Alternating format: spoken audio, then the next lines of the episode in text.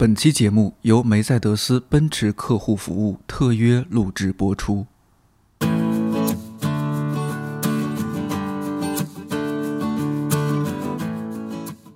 你好，我是看理想的音频编辑颠颠。你正在收听的是一档每周四更新的泛生活播客《看理想电台》。希望这里能够成为你晾晒心情、找到共鸣和听见生活更多可能的小阳台。微博互动，欢迎艾特看理想电台。要放飞自我。做节目以来，陆续在不同的地方听到很多朋友说，播客最打动他们的地方是真诚。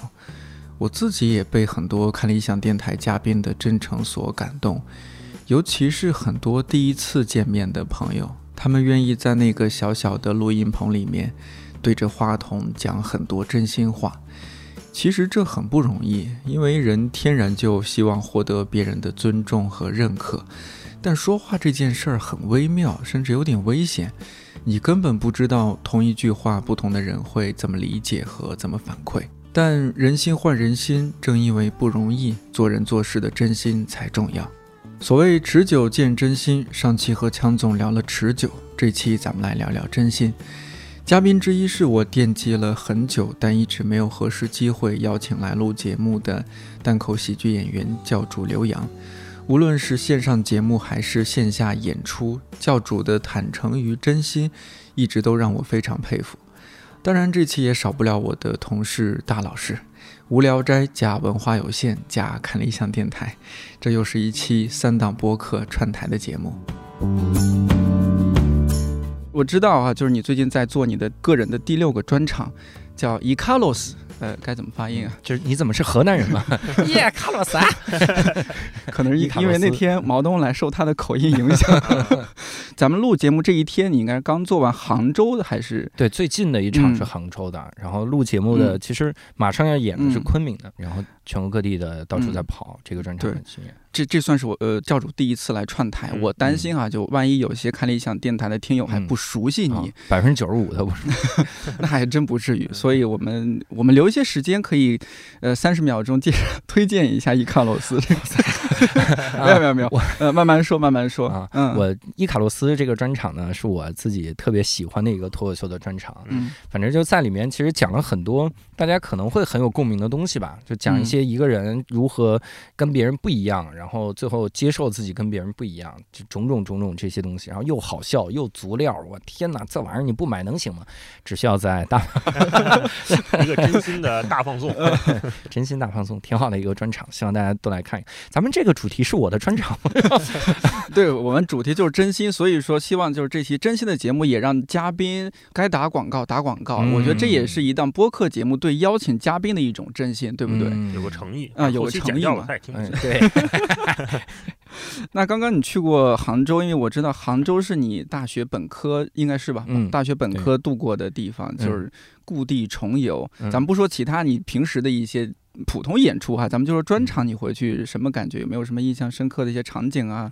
一些什么故事啊之类的？就我专场，其实我在专场里吐槽了我当年学校的一个校友，嗯，因为他当年就这个言语攻击过我，然后我就。把它写进段子里，然后我就再讲。然后在杭州的时候，就很多人发给他，然后录下来发给了他。然后呢？然后他就知道我专场里有这个了。他其实很早以前有我同学去听的时候，他就已经告诉他这个事儿了。啊。然后后来大家每次只要在朋友圈晒出来这个的时候，呃，因为我没加他微信，他会去那别人微信底下问他是不是又说我。心那么重呢？他应该买票去现场听一下，受到羞辱是吗？为什么？图什么？他他生气吗？他我不知道，我不关心。他生气，我我怕他不生气。给我气着了，然后其他的就很那或很自豪的，就是我回杭州的时候，我们因为跟工作人员一块儿下飞机，下飞机之后我就说，我说这打车之后啊，你根本不用在那个到达层，你就在出发层第十三号门外侧道，你就在那儿打。然后大家说，我天呐，真是回到本地人吗？你就是一本地人，然后告诉大家去哪儿吃面，然后怎么怎么样，特别。反正我当年也是，我当年复读的时候，为了散心去的杭州。哦，对对啊，然后当时去杭州的时候，去了超市，嗯，然后我看里面收银那小姑娘老好看了，我就这辈子没见过那么好看的小姑娘。我当时就问那个导游，嗯，我说在杭州这样的小姑娘常见吗？嗯，哎，导游说。到处都是。啊，就往这儿考了，我他说你你你你应该考这儿啊。嗯我说行，那明年我就来这儿，我就考到这儿。就 忘了清华了。是吧清华已经不重要了，然后我就考到那儿，嗯考到那儿真的美女非常多。然后接下来会这个嗯月，因为今天咱们录制，再过三四天，我记得你就要去下一个城市对去昆明做专场哦，去昆明演昆，明，嗯，嗯，接下来这几个城市有没有特别期待的，是向往已久、特别想去的？每个城市其实都向往已久，因为这哦次巡演我们主要走的是那种七八嗯。百人的这种规模，嗯。我们演的都很激动。然后我们以前演的一百人的，就小酒吧里面凑一百个人，七八十个人，嗯。这你总感觉这不叫一个多城巡演。嗯，呃，现在这种进进正规的剧场，然后七八百人挺好的，这个感觉。而且嗯这个专场其实，如果看了这个专场的人，他应该知道，我我里面还给大家写了封信，哦，对我有还在微博上说，嗯，还在里面聊了我真实的一些个想法。嗯我告诉大家我是怎么遇到我的心魔，然后又怎么战胜它。就这个，我我之前推荐语就写说，这个专场是我以前我以前的专场里没有我，以前专场里都是上帝视角，嗯，这个社会有一些东西怎么怎么样。对，然后这个专场里其实提到了很多我，就让大家知道我是谁，我的性格是怎么样。就大家其实很钦佩我，我觉得跟今天主题其实也也挺搭的，就是他们会说说。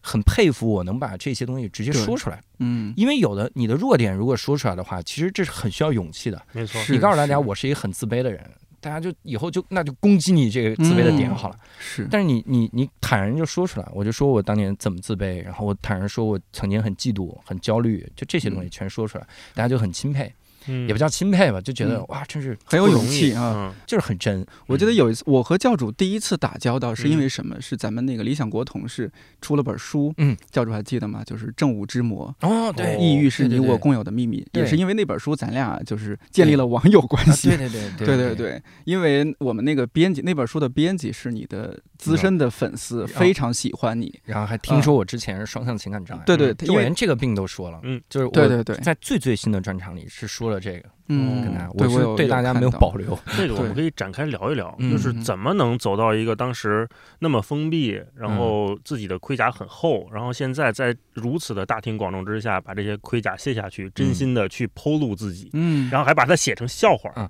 哎，我先给你嗯插一句，我真的天天给我推荐这个《正午之魔》呀，嗯推荐的时候我特别激动，就说你看。真的呀，人家人家知道我这个之前得的这个双向情感障碍然后也抑郁，我看看这个书，嗯，书四百八，巨厚，是的，就是说我拿到的时候我就说他对我有误解，就是我我应该写个段子来澄清一下，我没有那么能读书，太厚了这个书，嗯，但是对真的挺好的，嗯。那个书。是有翻开也看了一下，看了看了，看了，哎，我可啊看了，哦。至少看了第六页。哎，你 看到目录，对，真的挺厚。它里面讲了很多，就是抑郁症患者他那种感觉，嗯。我觉得有一种感觉还挺好的。是。什么呢？嗯，就是你你你无力感，嗯就我反正自己会有抑郁期的时候，会有那种特别无力的感觉。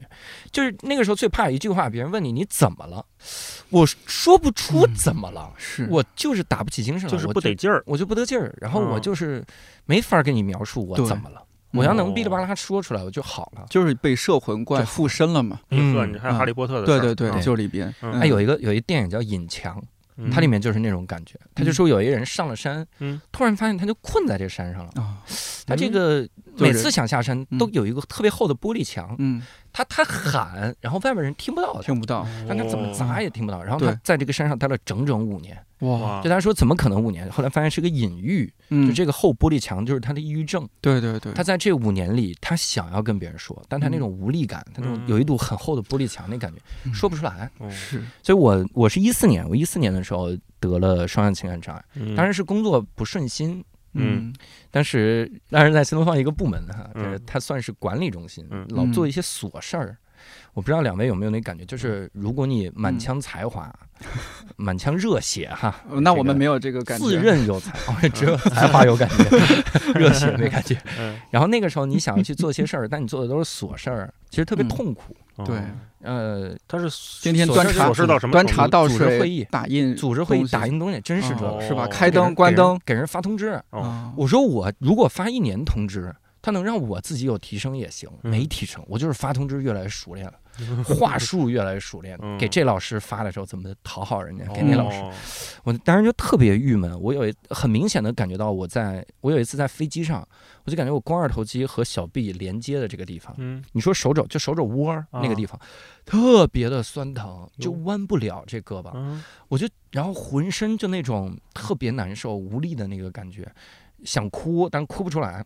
哎，我我当时就觉得我该不会抑郁症吧？嗯，然后那段时间有一段时间是干什么都哭，就是后面比如看电视看着看着就哭了，就流眼泪了。看什么都，比如我跟你们聊播客，你一说真心，我可能就哭了，甚至你都没说真心，比如天天说我我们这个我这放了仨小玩偶，嘎就可能就哭了，眼泪就流下来，也不是那种哎呦我的妈呀，玩偶好感动，也不是这种，好感动啊，嗯，然后。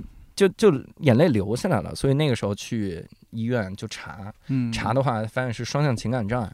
双向情感障碍给各位科普一下，这个“相”呢是相声的“相”，嗯，它就指你两个相位都很障碍。哪两个相？一个是兴奋，一个是抑郁。嗯，就正常人的兴奋是嘿我可真行，但双向情感障碍的兴奋是比你更兴奋，极为兴奋。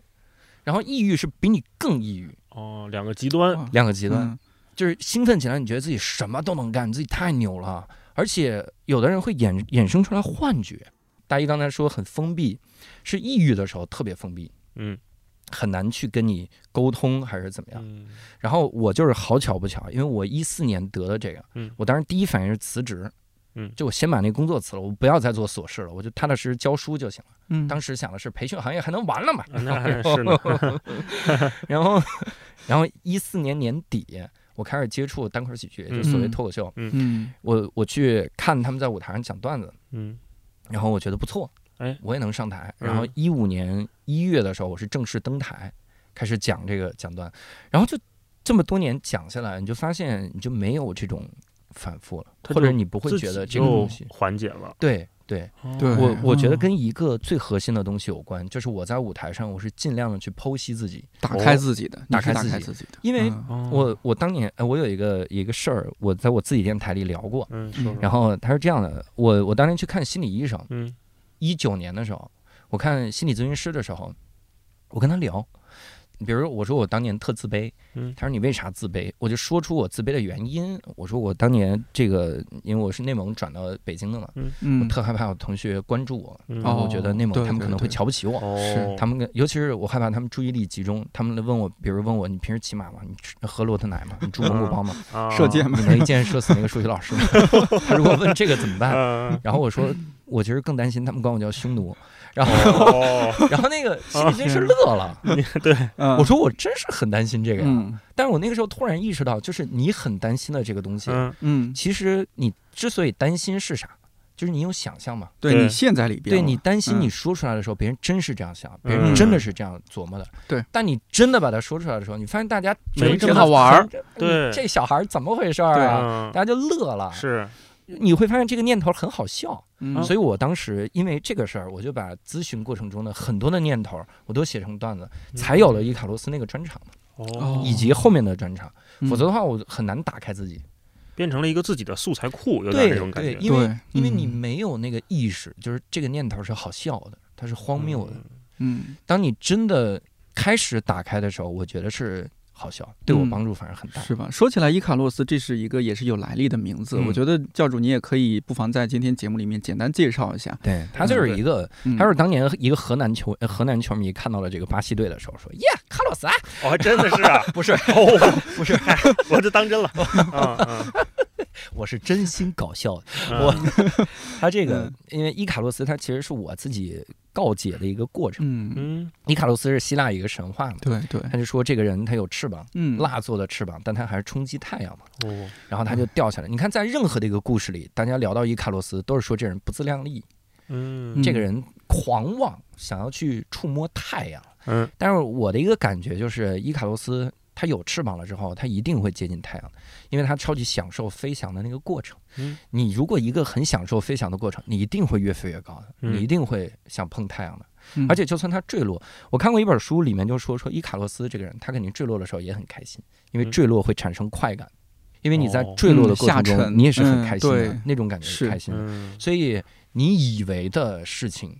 往往都是你自己的想象。嗯，你觉得伊卡洛斯可悲剧了吧？哦后悔吧？嗯掉水里不得哭吗？但实际上很开心的。嗯，很爽，嗯人生能做这么一件事儿，嗯而且希腊神话那么多人都没被记住，伊卡洛斯是被记住的，啊，所以我大概讲了这么一个告解的过程。就我自己在想，说嗯他可能很享受这个过程这样。这么听下来，我觉得教主把所有的观众当做那个心理咨询师，啊。然后他给别人说这个，按理说他应该给心理咨询师付费吧，结果 还赚收。观众钱，收钱，这太过分了。教主这个经历，我有一个类似的，想跟大家分享分享。嗯。就是我从大学毕业到现在得有个十年十多年了，嗯，嗯，我一直有一个持续的噩梦，就是哦。考试不会，哦。就是马上要考试，都是理科。都是理科，因为我大学时候学习不好，就一直挂科。嗯，我那个高数从大一挂到大四，哎呦，后来还是补考过的。就这还不学文科，啊，对对，膨胀了嘛。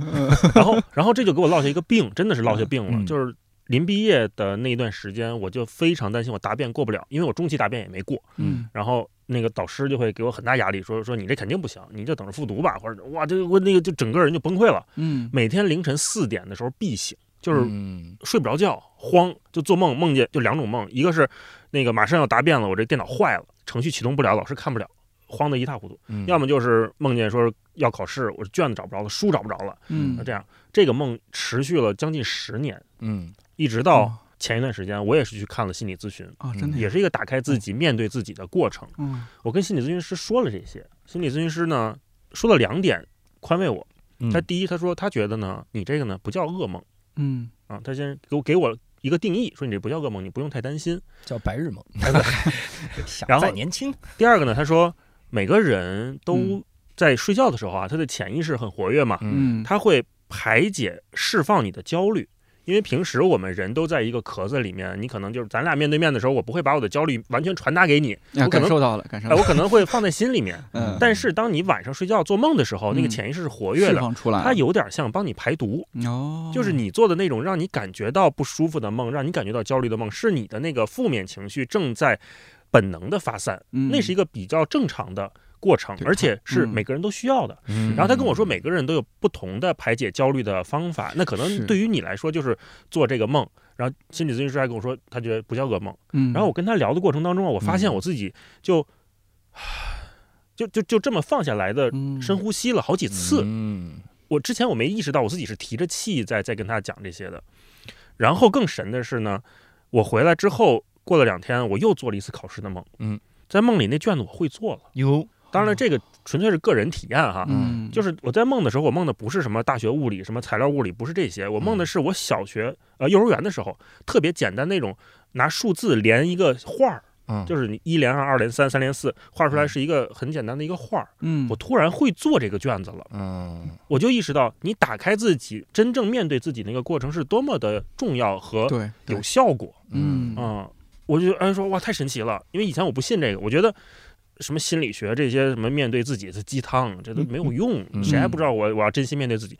但是你知道是一回事儿，但你真正的你做了这个动作，或者你真正的用它来帮助自己的时候，又是另外一回事儿。嗯。嗯哎，这么说，我觉得咱们三个其实多少都有点幸运的。嗯不管是说教主，除了说做无聊斋这样的播客，还有更主要的是一个单口喜剧演员。哎呃，大老师呢，一方面就是也也是文化有限的主播，另一方面我们工作中他也也要表达什么的。嗯我也是看理想电台。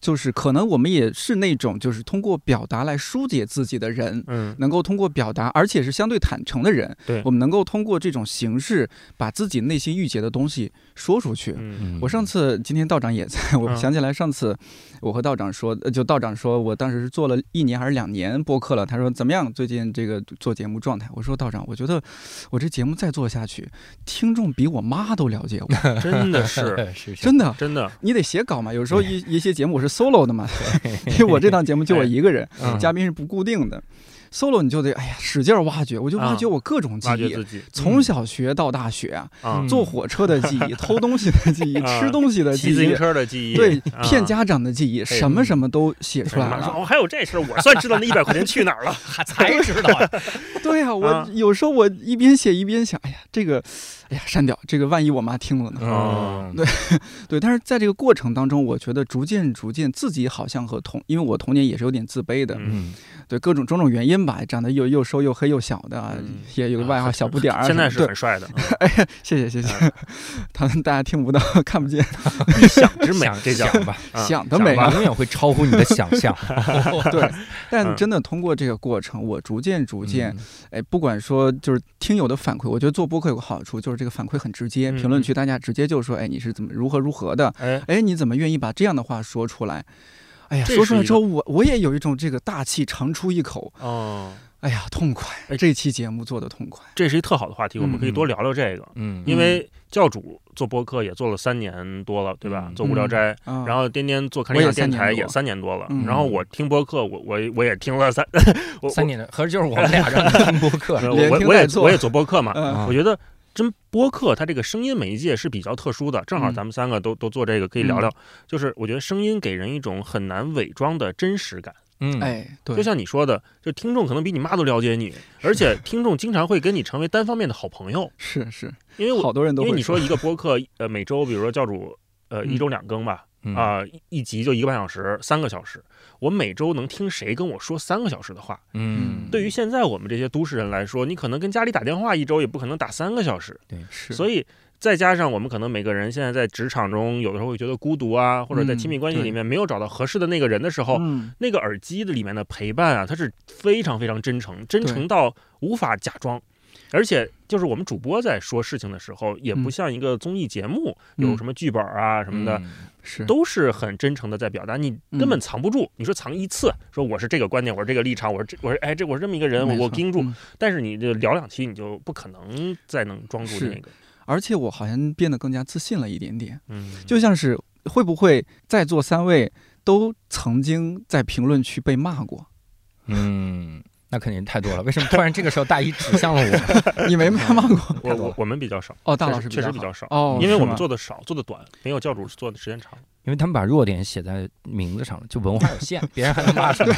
说你们这文化可太有限了，姿态已经放，姿态已经放在那儿了。对，呃，我其实说实话，我刚开始做节目，确实就是你说出去的话嘛，你也是作为人嘛，就心里期待说大家给个好的反馈，鼓个给个掌声是吧？嗯。但是呢，这负评差评一来，自己心里多少还是有点难受。但我觉得我差不多有一两年的时间过了那个阶段之后，我就很坦然了。嗯，你该骂也骂。我记得之前很早一九年左右，无聊斋做了一期，当时还六兽啊、伯伯都在的时候，你们做了一期。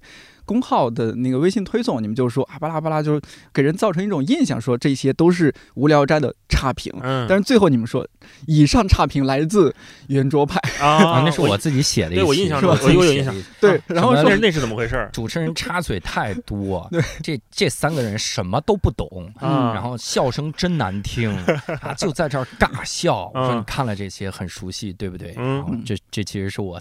摘抄的圆桌派的那弹幕，对，圆桌派弹幕上，哦，我有印象，一下释怀。对，你说文涛老师这种中国在我们看来几乎最好的谈话节目主，对对，谈话节目主持人都被骂成这个样子，那我们算什么？八分有时候评论区也有，这个梁文道在胡说什么呀？对，会有建议梁先生跟我讨教讨教。对对，教主那个心态是怎么变化的？面对这些？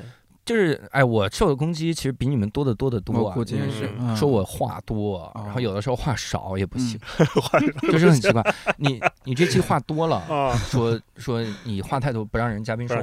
你话少，他就说你看让嘉宾怼的说不出话了吧？然后然后还会说我笑，说我笑很尬，太大声。说这个地方为什么要笑啊？然后其他的听众听到这儿都在笑，就是发什么哈这段太好笑。对，然后他看到了之后，他说这儿。你主持人为什么在笑？为什么呢？很奇怪，你不想想自己，就是收到了太多这样的评论了。说了太多之后，我觉得一个很重要的自己的缓解的方式，就是你你不要把它当做一个对你的评价，就是你要想你做播客到底是为了啥。嗯，我我其实现在很多事儿都是在想，我第一开始初心是什么？为了啥呢？单口也是，然后播客也是。我在想，我做播客就是想表达。嗯，我觉得聊天可过瘾了，对，而且无聊斋让我认识了很多很多人。哦，对，真的是好多好厉害的人啊！对啊，我我小时候看贾行家的书，嗯嗯，看东东锵的，听东东锵的电台。小时候看，年轻了，看东东锵的电台。哎，你看，比如看黄志忠的辩论，嗯，就这些东西，你是。你很难想象这些人坐在那儿跟你聊天啊，对你还能接他的梗，嗯，你还能拿他开玩笑，我天哪，太爽了这个事儿，就光是这个就让你很很兴奋。所以有的时候你是要去想你的初心到底是为了什么？你的初心是为了某个平台，嗯，那个名字还叫什么用户零九五三五三八什么玩意儿，就是那种初始的 ID 的那个人，你是为了讨他欢心吗？不是的，嗯，那么。这个想清了之后，你就把他们当做一个观察人生的窗口。嗯，就说有很多人他是这样，会有很多人听到这儿觉得尬的，OK，会有很多人听到这个之后会觉得大家什么都不懂，嗯，挺好。嗯，就是那个时候你你会你反而去了解他的世界到底是什么样。而且一旦你有了预判，这个事儿就特别好笑。那怎么预判呢？就是一定会有人骂我的笑。今天看了评论区，果然有人果然，你看哥们儿预判的多准。我除非除非他骂的特别的花式繁出。你要这么说，我觉得我们做节目什么的，确实也要经历这个过程。你说这个如果做做播客，是不是这个抗压能力特别重要啊？如果你抗压能力不强的话，还做不了这事儿。我觉得分阶段，就是人的那个情绪，它是有阶段的嘛。第一下那个应激反应，就那个情绪那火蹭就上来了，那个很正常。有有这种。关键是你让那个蹭的过程，那个火烧多久？嗯，我觉得如果你尽快的像教主说的，你想到自己的初心是为了啥？我不是为了这个用户零九八五是吧？嗯，我是为了真的能跟这些有零九八九。哎哎哎，就昨天就是昨天，咱们这个节目不是两集嘛，上下集。昨天我们跟东东锵一块聊天，聊完之后回去大概十一点多钟。回家，然后我就特开心，因为就是完全就是教主说的那个心态，说哇，这么有趣的人，我们能坐一块聊天，聊的还是这么有意思的话题，是，然后有有这么好的品牌跟我们一起来合作这个东西，那太幸福了。这这不就是我不说毕生追求吧，但是是这十年二十年我我想达到的事情啊。以前我们一个小小时候，我们坐在电视机前面看着电视里面。圆桌边上那三个人熠熠生生辉啊！然后我们守着那个广播，听着里边那些人谈笑风生。今天这个嘉宾又上了这个电台，在这个调频聊这个事情，我们多么的羡慕！那会儿我是很羡慕啊，我说太羡慕了。我说如果什么时候能跟他们聊一聊天是吧？能跟他们甚至成为了朋友，包括像教主，我觉得有的时候看那些演出的照片，我觉得哇，光芒万丈，台下那上成千上万的人是吧？哪有万的？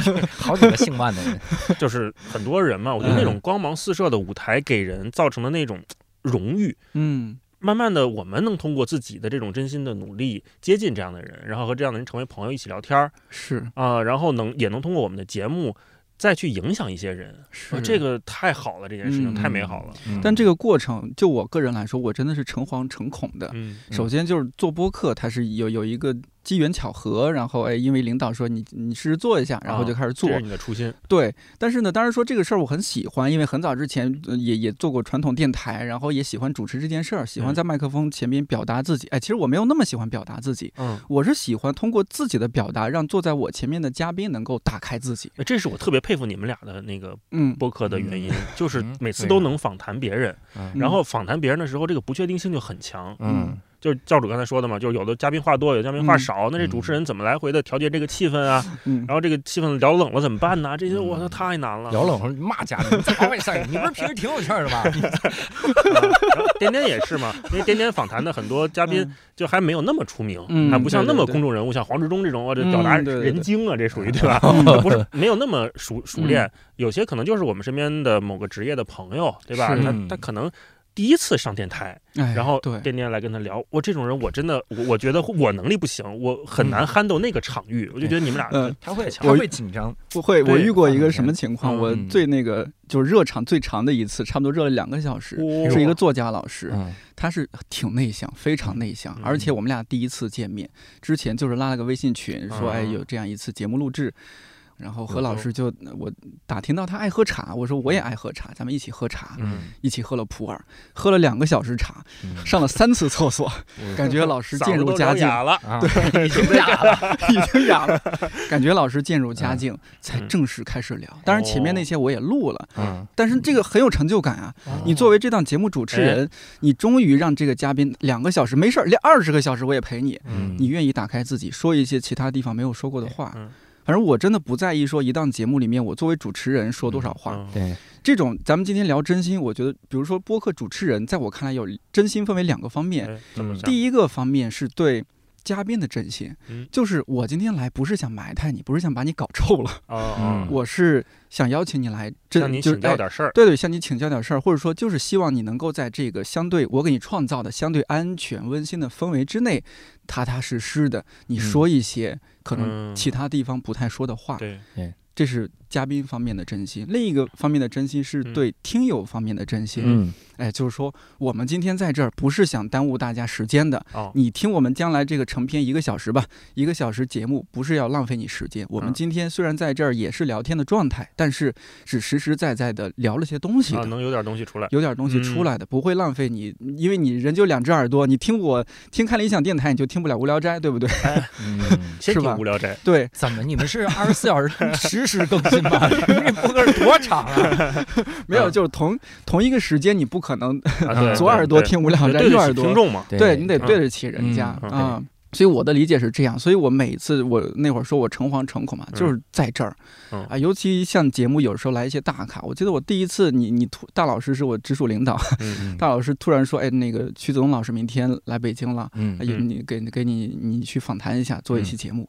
我惊了，这是我免费能访谈的访谈的吗？啊，对，这是我徐子东老师免费能上的节目吗？对，他得花点钱。对，而且是去徐 徐子东老师的酒店房间啊，这这是我随便能进去的吗？的确不是，的确不是。对，你就你也怕耽误人家，人家这么一个大腕儿是吧？对，啊，你看人家节目长大的，这对。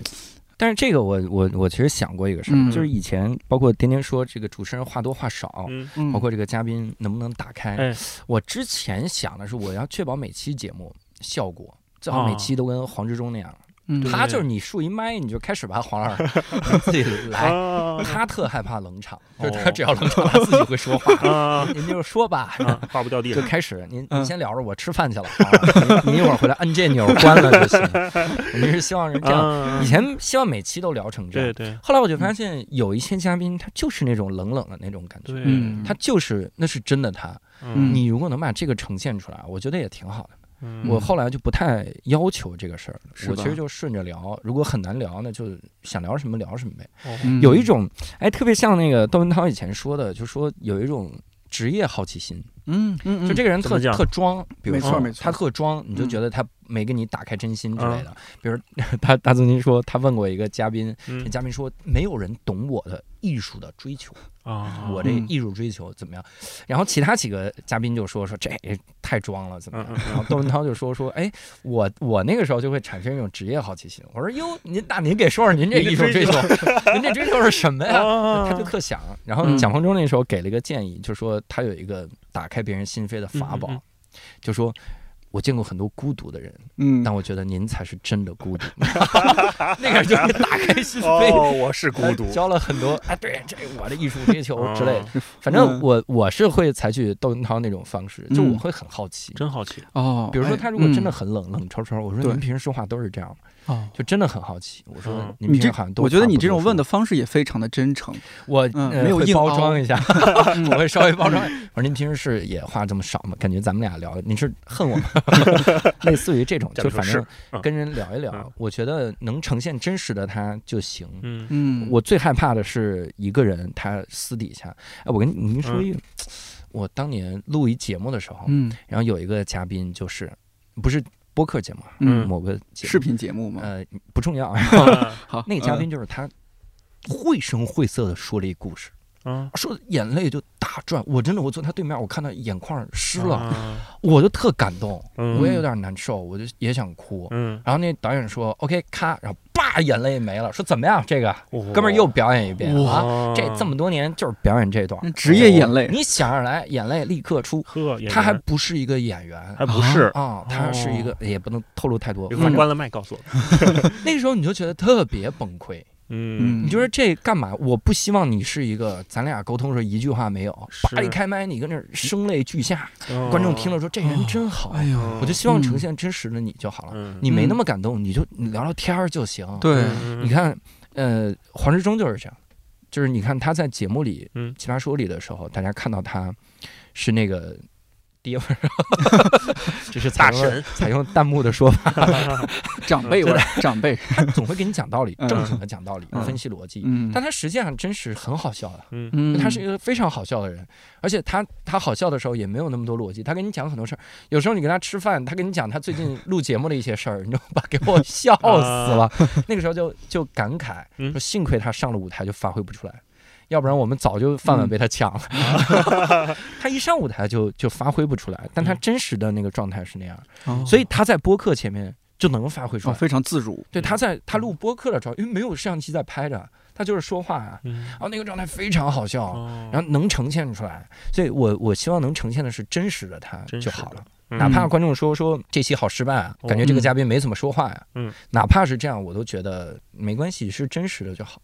嗯，我特害怕那种演出来的东西。哎，这个如果是你们就做节目的时候，对嘉宾会有一些挑选和判断吗？呃，会会，我们现在越来越有一点，就是会打个电话聊聊天，哦，看前彩相当于是。对前彩，哦，呃，因为我们有投稿。我们节目是有投稿，投稿的话要看看你这个言谈的能力，因为很多人投稿，你看他写了两千字，就是这哥们儿肯定特能说吧，他能说就这两千字。你打电话，他就一个字儿一个字儿给你念，你说你别不要，也有可能是编辑投稿，因为我们有些编辑真的，我我不是有一专栏叫加印啦，感叹号编辑，有些编辑真的他文字文笔特别好，但是呢一上话筒真的说话两种媒介不一样，对对对，那时候你就念。什么来自编辑零五九三？不行，那个都不是哎，我口头语。哎，你刚刚其实你说到一点，让我想起前段时间大老师也去，你们都去了那个 Profess China。我记得现场就是毛东，还有你，还有呃 Storm，你们那那个现场说到，对对，喜剧圆桌说到一点，我印象特别深刻，说到说这个做播客的一种真诚，有一种选择性真诚。嗯，就是当然说，咱们也确实是真心诚意的想和嘉宾聊聊天儿，想和听友说一些什么，表达一些什么，但这种过程它还是有有一些选择性的，你不能乱说。啊，说梁文道今天干什么坏事了？这肯定不 没有上厕所没 说说。对，这这肯定不合适。我觉得你你们在这个方面有没有一些什么想要聊聊看的？就是因为我自己做节目，我肯定也会做一些选择的。嗯，就是我当然很真诚、很真心的，但是你你不能说乱说，因为做节目，我个人觉得一定得有个价值观的。那说到价值观，教主的价值观是什么？就是做播客无聊斋的价值观有吗？无聊斋就是陪伴。你要说选择性的，首先虽然我在那个喜剧圆桌，但他们俩说的话百分之八十我都不同意，我这没争辩我给你现场说的最多就是给我打马赛克，给我打码吧，别别，我没来过这个节目，坐中间还挡不住。当时真的觉得，我当时第一反应是我应该犯点事儿，我让这段视频不给我打码播不了。哎嗨，第一想，我我不太同意他们说的那个选择性真诚的定义，就说哎呀，我其实有有所保留的，但我的确是做到选择性真诚。这是怎么说呢？就是因为我会考虑我说这段儿你有没有听的意义。或者你会不会好好的对待我这一段儿？嗯，怎么讲？如果没有的话，就没意义。我给你举个最简单，不是播客，是采访的时候。嗯，采访的时候，经常有记者问我，因为我我有的时候说话很逗，嗯，我会我会加一些梗什么，都记者就说说你不用这样，你你放下来，你放轻松，咱们就真心的来聊。嗯，但那问题那就是我的真心。哦，他希望的是那种，就我一句话不说，然后就苦大仇深，什么流流点眼泪，我的痛苦，我的挣扎。我反而觉得，像我的痛苦和我的挣扎这种东西，因为这是一个非常非常非常深的玩意儿。嗯，我会根据你听的这个成本来判断我要不要说。嗯，普通的记者啊，你跟他说呀，我见过很多的记者，我跟他说，你感觉并不会，就这个答案并不会得到尊重。嗯，他希望问的就是他想要得到的那些。哦，所以你你就你当然不用不用跟他太真诚了。嗯，你跟他聊这些干嘛？嗯。听众，我会觉得很多的听众没有必要了解我的痛苦和挣扎，这是为什么？我作为播客，天天说我的痛苦和挣扎，我的彷徨。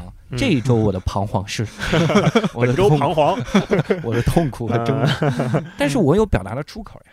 嗯，我。虽然在播客里这部分没说，嗯，但是我在段子里写，嗯，我用我的段子来消解我最难消解的部分，我用播客来消解普通的这些东西，我用采访来让大家了解另一面的我，就不同的表达的途径，我是可以有不同的这个负面的情绪去拿去消解。但你觉得就是这种层次方面，为什么是现场会你可以表达的更深一些？那不是现场，那那个是我的作品。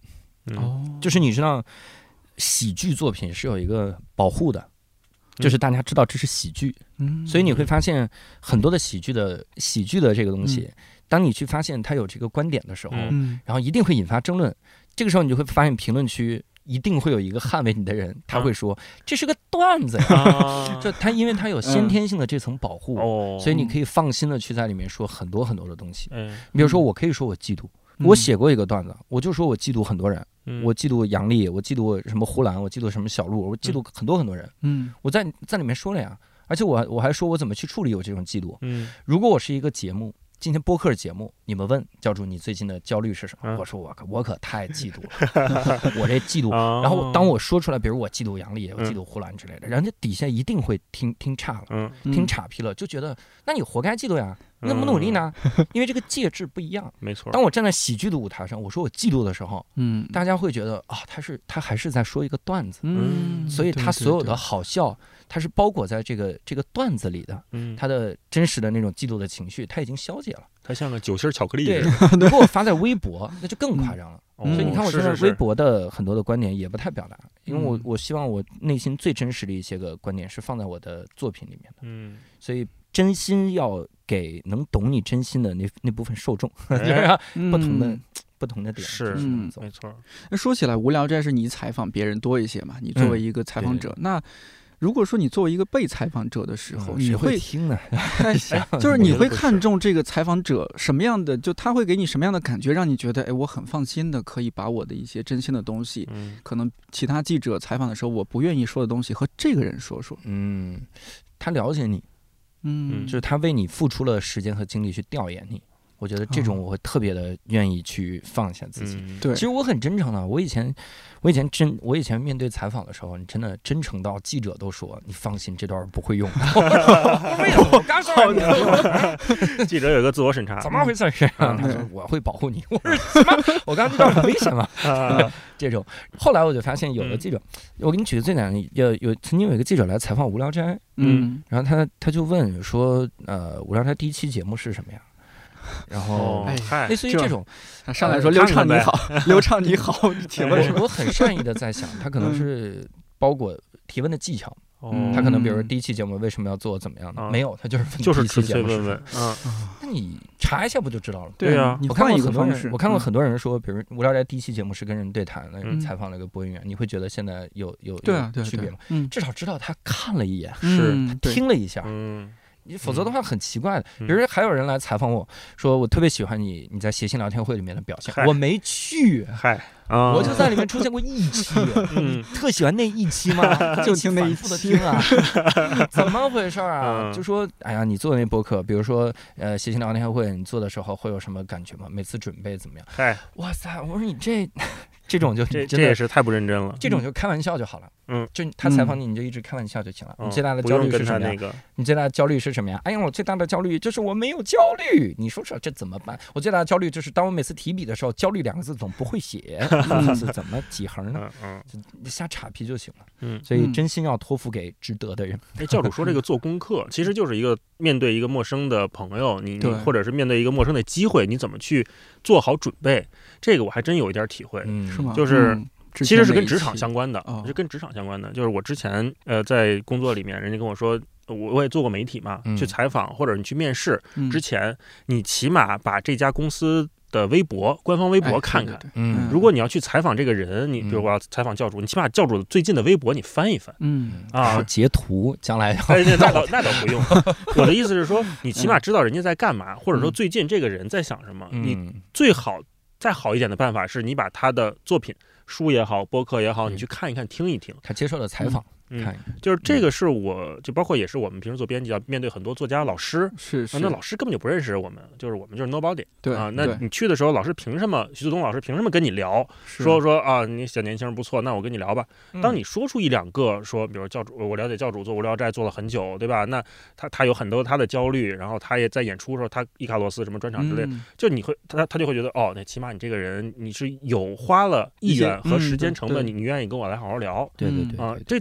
对职场面试也非常重要。有的时候我也会面试一些年轻的朋友来咱们公司嘛。嗯，我问他说：“你你是怎么怎么知道看理想的？”他说：“我就那个我我就在什么网站上搜的，看到的。”嗯，然后我说：“你知道我们干嘛的吗？”他说：“不知道。”你来我们这部门，我们这部门做播客，你平时听播客吗？嗯，呃，不听播客。来干嘛来了？我说：“那那你那你来干嘛来了？”我就心里是这么想，但是我说：“那那可能那我还得给你再介绍介绍，你看看你怎么。”我觉得。如果是一个年轻朋友啊，就特别实用的建议就是你先翻翻那微博，先看看人家干嘛呢？嗯，对，是。有那种说法，就是你如果要采访一个人，但是说前提这个人还比较有名的话，你起码把这个。呃，比如说这个某搜索网站上前三十页、五十页的资料，你先看一圈儿，嗯，哎，这你起码心里就有个底。对，而且基本上说那个，你看看他的采访，其实特别关键，特别有用，你就知道人家问过什么了嘛，人家怎么答的嘛。这这个也有副作用。嗯，我在节目里也第一次说一下，就我之前我蛮喜欢夏老师夏之雨，然后就想想踩踩一下夏老师，然后我几乎把我能搜集到的他的播客一些采访啊，搜到的一些文字的采访，我都看了一遍。看完之后，我觉得我没有好奇了。这也是个问题，这是个问题。奇了，对，就是就没有那么好奇了。但是后来，因为唱片公司的那个朋友也过来问说：“哎，夏老师，你要不要做一期？”我说：“我真的很喜欢夏老师，他的一些专辑我也很喜欢什么的。但是我暂时真的没有想到说特别好的角度和夏老师做一期，我也不想浪费夏老师的时间。我们就从长计议，有机会再说。嗯，对。那教主怎么面对这样的选题？啥呀？就是不好奇了。就就一个人，他可能已经接受过很多采访了。嗯，那。那你再跟他聊的时候，你是就从一个就是陌生的视角进入，就是说我我我作为一个听众代表我来问，还是说你作为一个已经很了解，因为你已经做过功课了，你作为一个很了解的人，你你再往深了问，还还是怎么把握那个尺度呢？哎，我以前会想就选一个话题让他聊，哦，就是我不再聊你这个人了，嗯，我聊你对某件事的看法，哦，你聊对某个东西的。这个想法，嗯，我觉得这个这个角度就会让他激发出很多来，他自己也愿意嘛，因为没有记者跑过来说，哎，你听过脱口秀吗？脱口秀他很少，那那个时候他会愿意想去聊，比如聊聊创作。一般因为我们采访的很多人都是创作者，嗯，无论是音乐也好，这个呃书也好，文字也好，嗯，等等，你创作者你肯定有创作者共鸣的东西，所以你就聊你想要创作创作什么就好。哦，如果这么说，我想起上次你们两个两个串台的时候，就文化有限和无聊斋串台，你们也是相当于选了一个话题，聊吃苦，对，聊吃苦。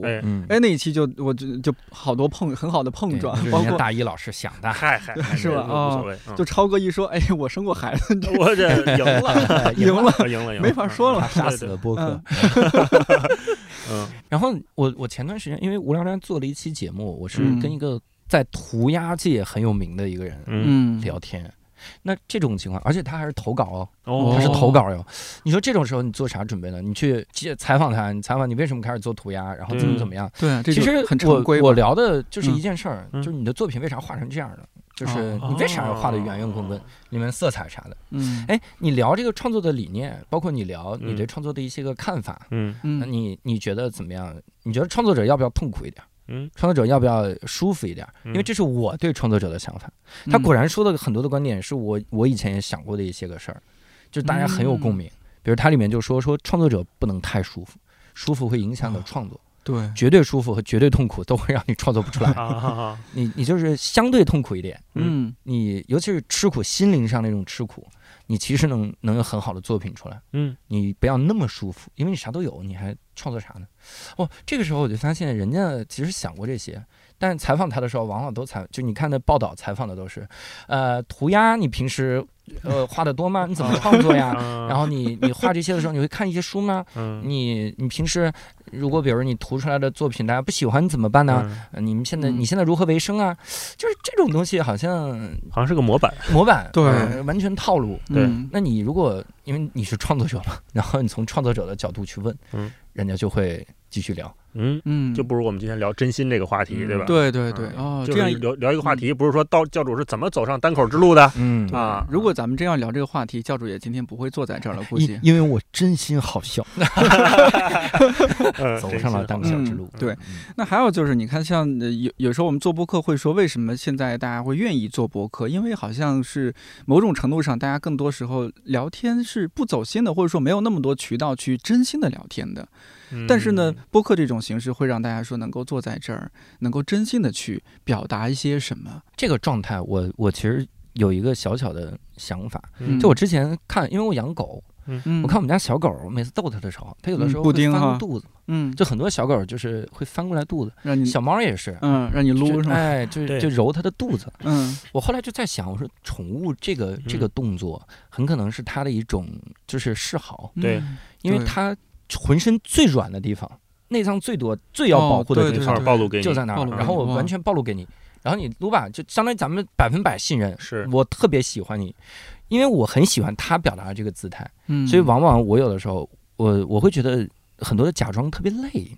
嗯，就比如我，我如果要假装我是一个很 real 的人，我什么都看得很淡，我就要微博也是那种 real 的风格，然后很冷酷的风格，然后平时见面也是那种，哎，what's up，哎，然后就是 哎，大一，哎，好好久不见，嘿，然后在节目里还要端着那种，有的时候我会觉得特别的累啊，我就老想起那种小动物翻肚子的姿态，我觉得其实你就小动物翻肚子，也很少人看到小动物翻肚子会上来给一脚吧，嗯，也是有，但是绝大多数情况下大家会觉得。你这个姿态很好，就是你你 OK，你让我很很放松，那是 OK 的。嗯，所以你看我在节目里很多次都剖析我内心的苦痛，就我说我当年可嫉妒了，我真痛苦。这就是一个小肚子呃小动物翻肚子这么一个一个状态，借机也说一些真心话。对对对，尤其是播客这个介质，我觉得很容易让人说出来真心的感觉。为啥呢？你看，首先我们面对的是一个话筒。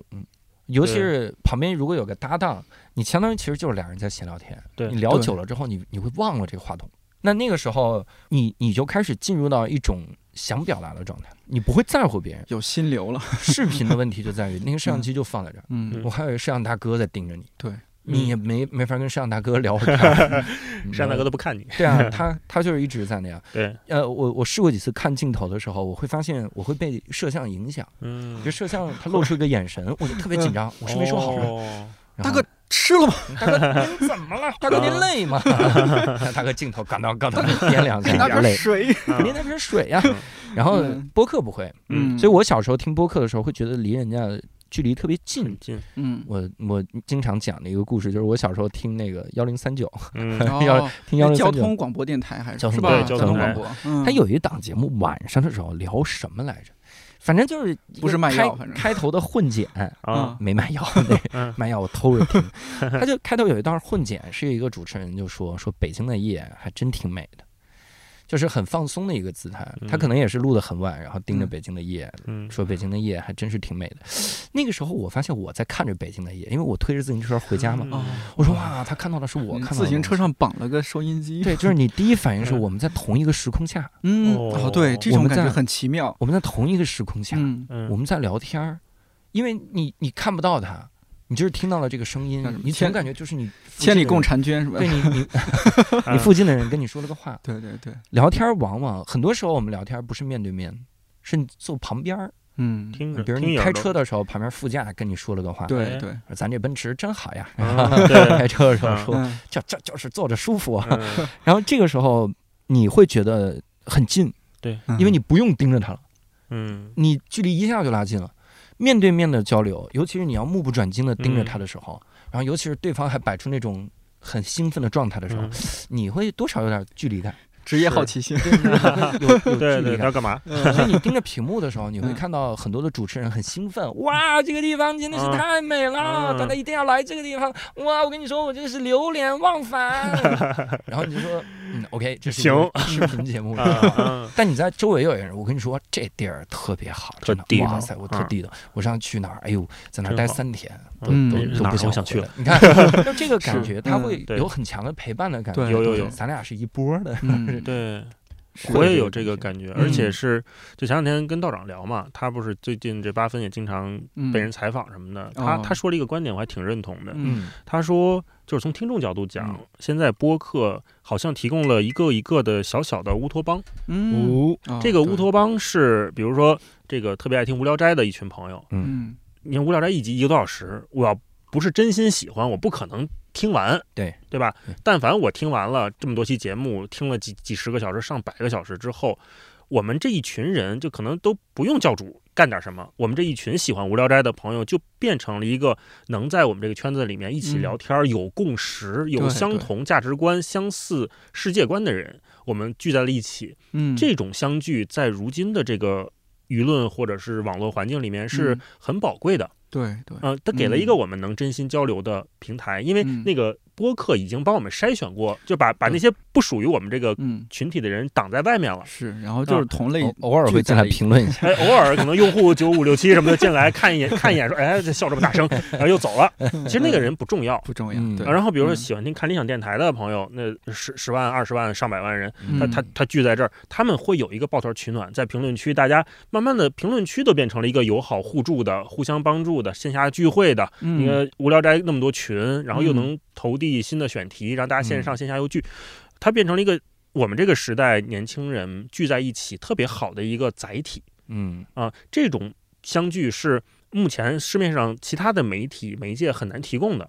就比刚才我们说电视，它电视它是一个强权的媒体，它是一个带权力关系的。你坐在电视里呃屏幕里面，我看你，我是仰视你，你说什么我都得看着你，因为这媒介关系一直是这样的，是不不对等的。哎，对，而且你是一个就是谁都能看，嗯，但是播客是。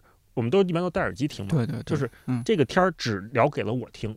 经常我们做节目，我们也做一个比喻，就是说我 们三个做节目聊天，坐在这儿就是一个呃路边聊天，我们这儿聊着呢。那可能边上过来走路过一个哥们儿，然后他听，哎，这仨人聊挺有意思，那我搬把凳子过来，我也一块儿听一听。这种关系，它是一个专属于播客的听众和内容和主播之间，听众和听众之间的关系，特别好。然后也是让大家在这里面能交心的这么一个好好地方。对，确实是。还有一点，我比较佩服你们俩，呃，尤其教主是他没有办法，他因为单口喜剧演员一定要是见到现场的观众啊什么。然后大老师也会参加一些什么活动啊，线下见到就是合作伙伴也好，听众也好，用户也好。我呢，就是呃，大老师也知道多少是有点社恐的，当然也在逐渐放开。嗯。然后呢，因为我我确实是非常短暂的做过传统电台。嗯。然后传统电台有个什么魅力？我们小时候都听电台。嗯。我觉得对我来说，它最大的魅力是神秘。嗯。不知道你是谁，长什么样？对，不是说这个声音有多好听，因为能在那说话的声音都好听。但是最大的魅力就是神秘，我不知道这个人长什么样、多高、穿什么衣服，我只听到这个人的声音。我在那个小小的铁匣子里边，我听到这人传过来，我觉得好神奇，太神秘了。对，然后所以当年最火的时候，有那么多人挤满，就是主播会收到几麻袋、几麻袋的 麻袋，也是一个 恐吓信，露出你的脸，要不然收到那个信。所以我可能意识里边就有带一点这个有点古老的这种，总觉得说，哎，我这个做这个声音媒体要。保持这个神秘感，但有时候又有有点埋汰自己，觉得这装什么装啊啊！这一些线下活动，大老师鼓励我也去参加呀，或者露个面啊什么，我就有时候有点往后退，就觉得哎呀，是不是还是要保持神秘？因为这好像是属于这种媒体的那个呃，但我们今天聊真心嘛，我又在想，哎呦，你说我这种是不是就有点违背真心了？我 不够真心。我觉得心态不一样，嗯，就是我我做播客觉得是跟大家交朋友嘛。嗯，所以很多人他听完播客之后，他会觉得跟我们特熟。哎，对，所以有的人他会自己意识到一个事儿，就是见面的时候，他觉得跟我特熟。但往往其实我并不认识对方这个人，是的，就他他直接就上来，哎，忙呀，然后怎么？我其实并不认识，我就会被吓到。所以他们他们渐渐意识到这个问题之后，他们就说说啊，有的时候觉得跟你们特熟，对对对，然后结果见面的时候还是觉得哎呀没那么熟，这这个落差的感觉。但那个我往往一想就觉得这其实挺好，就是一个播客跟大家交朋友的这个事儿做到了。你想以前的交朋友多难，我不知道各位有没有笔友？有，我小时候还有 pen pal 还是叫什么 pen pal，写这个。写信，一来一回一个月，是，然后俩人就聊聊，都是，哎呦，就到最后都不知道写啥了，就写这个月我吃了什么，我耳朵红了，幸好戴着耳机，忽然想起一些，相互交交换菜谱。我妈做这个西红柿炒鸡蛋放糖，你那边那边咸的吗？咸的，就是这个一来一去的那种聊的时候。其实你会发现，你是很需要一个虚拟的朋友。嗯，这个虚拟的朋友是什么呢？他不太了解你的生活，嗯，但你很你很愿意听他说话，既近又远，既熟悉又陌生。嗯，这个事儿其实特别像心理咨询。哦，因为心理咨询往往有一个原则，就是咨询师在生活中是不跟你见面。嗯，对，咱不熟，咱加微信吧。平时我看去我们家门口溜溜，吃个饭啥的。嗯，这个如果来访者愿意的话是可以的。嗯，但往往就是说有一个默默契的这么一一条，就是不见面。嗯，因为你见了之后，你会觉得我是一个虚拟的朋友。嗯，我我是一个虚拟朋友，我特安全。我能跟你聊我的，有的人听播客的时候，他会有各种各样的想法，他甚至有自己的观点，他能放在播客底下。嗯，这个时候我是安全的，说出来的，这个就说出来我真实的想法，我的看法的。那你是我一个虚拟的朋友，嗯，我觉得这种反而也挺好，也能让人家挺真心的跟你交流，因为很安全嘛，你又不了解我的生活，你谁呀你？嗯，对。但是现在你看，我跟大一在一起聊认识了，我就没法去。文化有限，再听了听不去了。是你的朋友，开玩笑。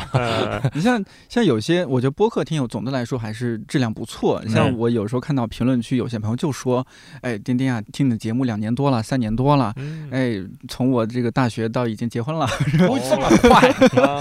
对，然后说：哎呀，是说实话，这个虽然很好奇你长什么样子，但是呢，真的一点都不想见到你，想保持保持这种神秘感，保持神秘。我们上次。我们九月份的时候，我们做呃在那个阿那亚做了一场我们看理想的年会嘛，嗯，然后就有些听友，这这丑媳妇总得见公婆嘛，嗯，我们也都去帮忙，然后就有些听友，就我可能在那儿搬桌子搬椅子，可能就说话，哎，那那个桌子往这儿搬一下，往这儿搬一下，然后旁边可能站几个女生啊、男生啊什么，哎，你是不是颠颠？就颠颠，我说。哦，我不是，我是张淑芬。哎呀，没有没有，我还是说了，就是哎我，啊，然后他们那个表情，我说哎我我紧接着第二句话就说哎不好意思让你失望了啊，但是他们那个反应真的和教主刚刚说的，就是他真的把你当老朋友了，对，特熟，完全不见外，说哎就是你呀，哎呦你说起来上次听哪期节目的时候，我正在那什么什么地方呢，哎呀那期节目让哎呀当时我一边开车一边掉眼泪，我说你开车注意安全，往往哎呀有的时候往。往往他觉得你特能聊，这也很也很麻烦。就是我在节目里，我肯定是聊了一个半小时，但是我可能平时生活中我不是一个很健谈的人，所以很多听众可能跑过来说：“哎，教主，我特喜欢《无聊斋》，嗯，挺好，我特喜欢，真特喜欢。”那有我有一期特喜欢，我说 OK，我特喜欢那个老师，他什么时候再来？我说会会会，我真特喜欢，就是你 停不下来。当时就在想，要不我给你唱个歌吧？哎，你被听众这么问的时候，你。那个心态是不是有转变？就刚开始应该是很很开心吧？嗯，最开始有这种听众来跟你这种反馈，然后慢慢的你会觉得会会有一点习惯了，那或者那个快乐的阈值会变化吗？嗯，我反而是一开始特诚惶诚恐，不知道聊啥，然后现在反而有点自然了，自然了，就就就默认，就大家都认识我。他跟我这么聊的时候，他肯定是认识我的。嗯，以前会担心，就说这他就没没他认识我吗？他就跟我聊这么多。然后现在觉得他肯定默认认识我，那就开个玩笑，大家聊聊天，然后就得了。嗯，你这感觉是反着的。对对，完全反过来，嗯假装去厕所之类的，然后就走了。哎，做节目早期你们会给自己树立一个人设吗？就是你刚开始做前面十期文化有限，刚开始做前面十期无聊斋，你会给自己先。自己给自己贴一些标签，然后这就是我的人设。我试过，我我其实最早的时候模仿窦文涛，我那个真的是我那个节目 叉叉三人行广告之后见，我还没有广告之后见，我是模仿他圆桌派时期，我每次结束的时候到点香到点儿，哦，我还没点香呢，然后还要举杯，而且中间一说，人家一说一观点，我都。哎，你看，你看看他这个想法，就是这包这是哦，对，这是窦文涛那个，对。哎，你看人家这个就有点这个，对。但是咱们说呢，这有的时候我这心里啊，对对对，标准对对对对是。嗯，这当时就想着圆桌派不给人剪一剪，当然会模仿，那模仿到最后发现不是自己，然后那就说自己很习惯的东西就好。包括现在听无聊斋，大家会说这期我们厉害了，就是厉害了。这其实就是我一语屁，我每次开头想介绍人嘉宾，嗯，我想介绍嘉宾厉害，嘉宾厉害，厉害了，嗯，厉害了，厉害了，哎，这感觉，那那个时候。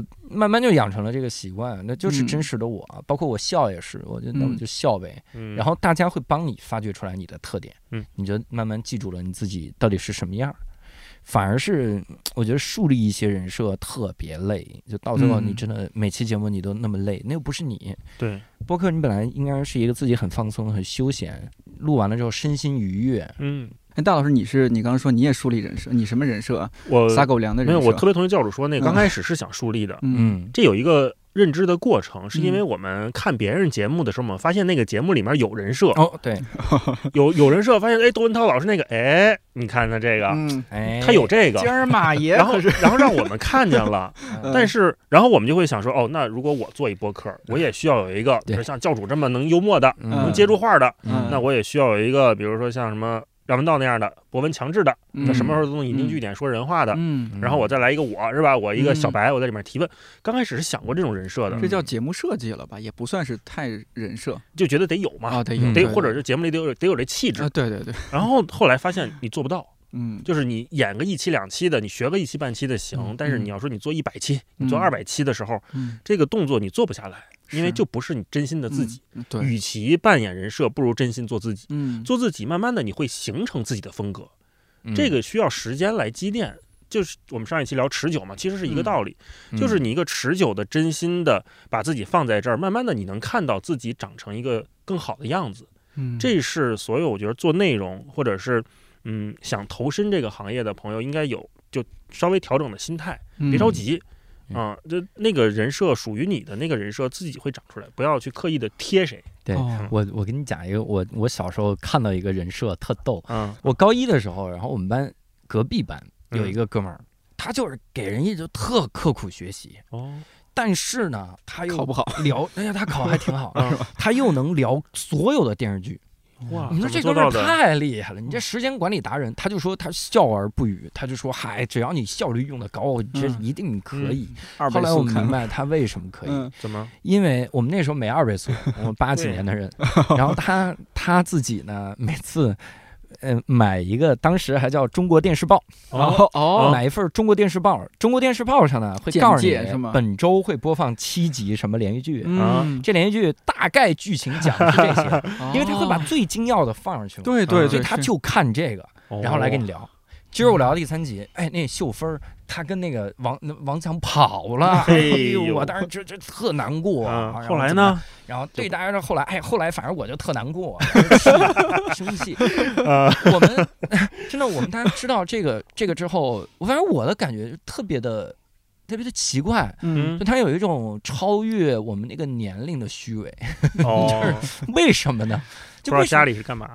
你你给我们营造你是时间管理达人有意义的，嗯，你的意义在哪儿？他就要维持这么一个人设，然后特别的可怕。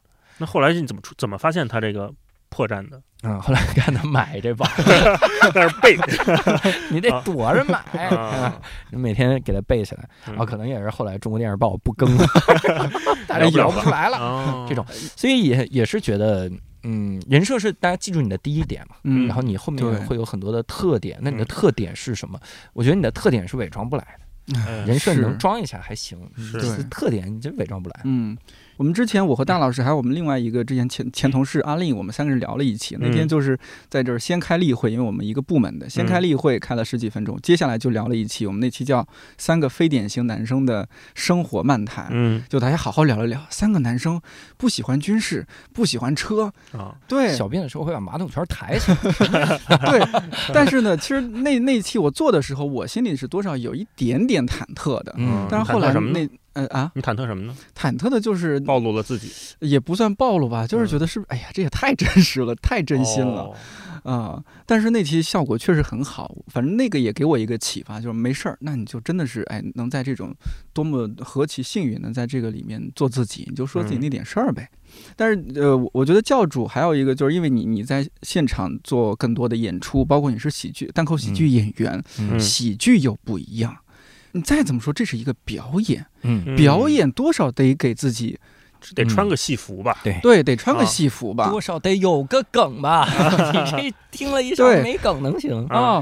你又穿戏服，但是你还是在做自己。对，上次吕东来说，戏服自己做，来做自己，就是那那那这个怎么平衡啊？穿戏服和做自己，我觉得不冲突嘛。就是因为我们的表演往往是你的情绪加一个想象的部分，你想象也是你自己嘛。是吧？你的情绪是放在那儿。比如我最近发生了一个事儿，我就是我去做核酸，他捅鼻子，然后捅鼻子的时候，我前面一个人，我前面一个人，我不知道怎么回事，他走的时候，他就骂了那个检测员，他骂了一句，他说了一脏话，然后我我就投诉你。哦，然后检测员没听清楚，下一个是我，然后他就问我，他说什么？他越问越生气，他说什么？投诉我啊！我告诉你，我没在怕的。然后 这里撕那个袋儿，手越来越重，说你坐下来啊！我不怕这种人，只有老天惩罚他。我说妈呀，他会惩罚我吗？这是那，你你说这个部分，其实我感觉到的那种惶恐也好，或者是咋样也好，我脑中可以让它发展。那是想象的部分，嗯，当我看到的时候，我感到的情绪是真的。对，我把这个真的东西传递给你，嗯，就 OK 了。它里面很多我可能想象的部分，具体的对话可能是我要去我去加梗的部分，嗯，但核心的情绪是真的，我能让你明白，我真的是有这个情绪，嗯，就行。所以你说穿戏服嘛，你戏服就是外面那层衣服嘛，但但你说你说难道比如陈佩斯穿了戏服？他在那个戏台里面，他穿那个戏，穿上戏服，他就是京剧演员了吗？不是，还是陈佩斯。嗯，在那个时候，你会觉得那是陈佩斯，然后他塑造了一个非常成功的人，然后他无论如何都是他。那我穿什么样的戏服，我有自己的那个特色在那边，嗯，大家就会觉得啊，真不错。你想，呃，葛优塑造的人和陈佩斯塑造的人和徐峥塑造的人，嗯，你是不会上来之后说就是仨光头啊，对，发型一致，但是各各是各，对他一定是有他不同的人物的底色的。那你穿任何的衣服无所谓嘛？嗯，那作为一个喜剧人吧，你你你会追求怎么样的一些你自己的艺术？喜剧我觉得一定得真哦，就是这个东西如果假，大家就。会有一瞬间，我不知道各位有没有那种感觉啊，就是我听一个很假的东西，完全纯编的东西的时候，我坐在台下会有一瞬间在想，我为什么要听这个呢？就为什么要听啊？很多人上来，很多的现在其实你看很多线下的演出，有演员上来之后就是三板斧，第一个。您是怎么样啊？然后说完了之后，我上次有一个观众是这么回答的。哦，嘿，这跟这个有什么关系？还有一个观众是这样说的。哦，我们上次有一演员是这样的，就是很多时候都是编的，瞎编乱造。然后说有一观众恨不得来后空翻。哦，那个东西你听的是挺热闹的，但你会有一瞬间在想，我为什么要听这个？嗯，我这是干嘛呢？嗯，你至于吗？对，你看。呃，这还是单口，因为单口就是聊天儿。我特别希望在舞台上营造那种聊天的感觉。我用了七年把我的那种表演感去掉。嗯，想起来之前是不是有人对？然后有有一发私信，有一人他有一人评论骂我 啊，说这叫脱口秀吗？这不就闲聊天吗？哇塞！我说这大哥懂我，太对了，我的知音呐，知音藏在骂我的人里，这么多年就是为了创造这种感觉。就这大哥看出来了，别人都没看出来，我还得给我难过的。然后这还是单口，因为单口你要聊天儿，你很难说我这个聊的时候我就瞎编，你一定会看出来。但你说有的时候啊，我真是感觉一个好的喜剧作品，嗯，你你共情的那一刹那，你自己。动容那一刹那，嗯，你再去调查背景，你会发现里面很多事儿都是来源于真实的生活，就他甚至不是真实事件改编，但他那个情绪是真的，他一定经历过这个事儿，他没有经历过，他刻画不出来这个东西。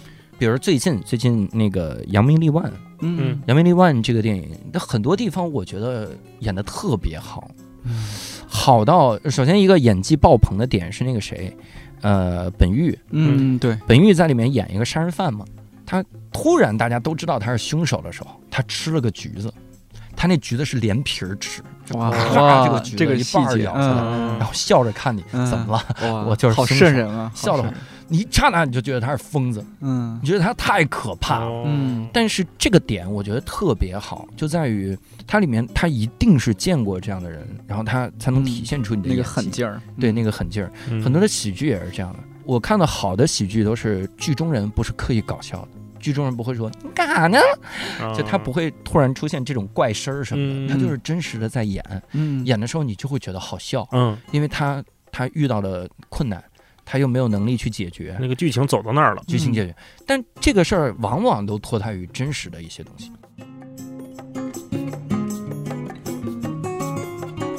再次感谢梅赛德斯奔驰客户服务对本期节目的支持。有人在好好做播客，有人信任播客，愿意在播客这个行业发展的早期助一把力，大家一起成长，这样真的太好了。也感谢收听这期节目的你。看理想电台，我是丁丁，祝你早安、午安、晚安，我们下周四再见。